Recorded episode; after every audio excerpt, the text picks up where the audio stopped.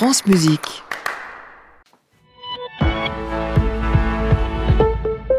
L'heure des informations avec, euh, euh, euh, Marie-Hélène Duvigneau. bonjour Marie-Hélène. Bonjour Jean-Baptiste, bonjour à tous.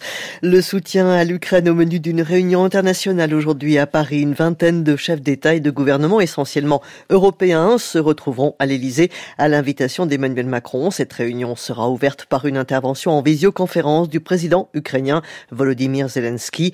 La victoire ou la défaite de l'Ukraine dépend de vous, a-t-il lancé hier. Le but est de remobiliser et d'examiner tous les moyens de soutenir l'Ukraine au moment où Kiev, en manque d'armes et de munitions, se trouve dans une situation très difficile face aux forces russes. Le Premier ministre hongrois Viktor Orban ne sera pas présent à l'Elysée. La Hongrie doit en effet ratifier aujourd'hui l'accession de la Suède à l'OTAN, levant ainsi l'ultime obstacle à l'entrée du pays nordique comme 32e membre de l'Alliance Atlantique. Ce virage sécuritaire historique a été amorcé par Stockholm à la suite de l'offensive lancée par la Russie en Ukraine. L'armée israélienne sans donner de détails, présente un plan d'évacuation des civils des zones de combat dans la bande de Gaza ainsi que le plan d'opération à venir. Le Premier ministre Benjamin Netanyahou est toujours déterminé à lancer un assaut contre la ville surpeuplée de Rafah qu'il présente comme le dernier bastion du Hamas. Une offensive ne serait que retardée si une trêve en cours de négociation était conclue, a-t-il d'ailleurs déclaré. Des représentants égyptiens, qataris et américains ainsi que d'Israël et du Hamas ont repris hier à Doha les négociations qui seront suivis de réunions au Caire. Après la visite dans la journée du leader du RN, Jordan Bardella, Gabriel Attal s'est invité hier soir au Salon de l'Agriculture. Le Premier ministre n'y était pas attendu avant demain. Il a mis en garde contre le cirque médiatique, politique et militant.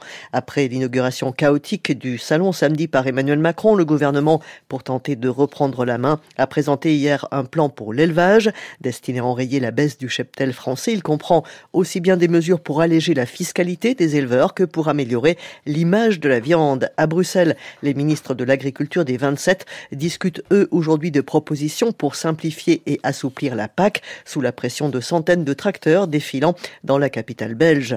Jachère, prairies, zones humides, les obligations vertes de la nouvelle PAC appliquées depuis l'an dernier étant sous le feu du mécontentement agricole, l'UE envisage des flexibilités et des dérogations aux grandes dames des écologistes.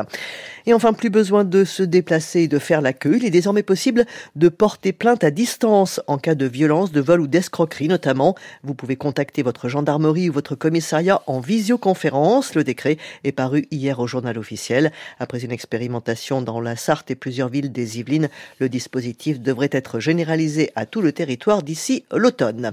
À suivre, Jean-Baptiste, un pianiste pas tout à fait comme les autres dans le reportage de Sofia Anastasio. C'était Marie-Hélène Duvigneau, bien sûr. Bonne journée. Et oui, j'ai ma langue qui a fourché. Bah oui, c'est la Parfois, il y a des choses qu'on dit de façon un peu mécanique. Là, en plus, on est ravis de vous avoir. Moi, c'est gentil. Le matin. à, demain, donc. à demain. Bonne journée. À réécouter sur francemusique.fr.